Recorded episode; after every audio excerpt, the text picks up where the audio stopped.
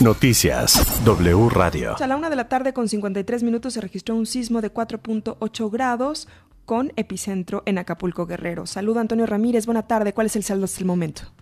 Arely, buenas tardes. No se reportan daños tras este sismo de magnitud 4.8, como bien mencionas, con epicentro en el puerto de Acapulco, aunque el movimiento se, se percibió fuerte en Costa Grande y parte de la región de la Costa Chica, así como moderado en la zona centro, sin reporte de afectaciones. Hasta el momento solamente alarma en la cuestión de los hoteles, pero saldo blanco en el resto del estado de Guerrero. Muchísimas gracias. Buena tarde. Buenas tardes. En la Ciudad de México fue casi imperceptible. Rocio Jardines, buena tarde. Areli, pues posterior a la mesa de trabajo que tuvo la jefa de gobierno, Claudia Sheinbaum, en Tláhuac, aseguró que todo tranquilo sobre esta primera estimación de 4.8 del sismo que se sintió hace eh, pues un rato. Dijo que hay, no hay novedad en la Ciudad de México tras la activación de todos los protocolos, que eso sí destacó funcional alerta sísmica.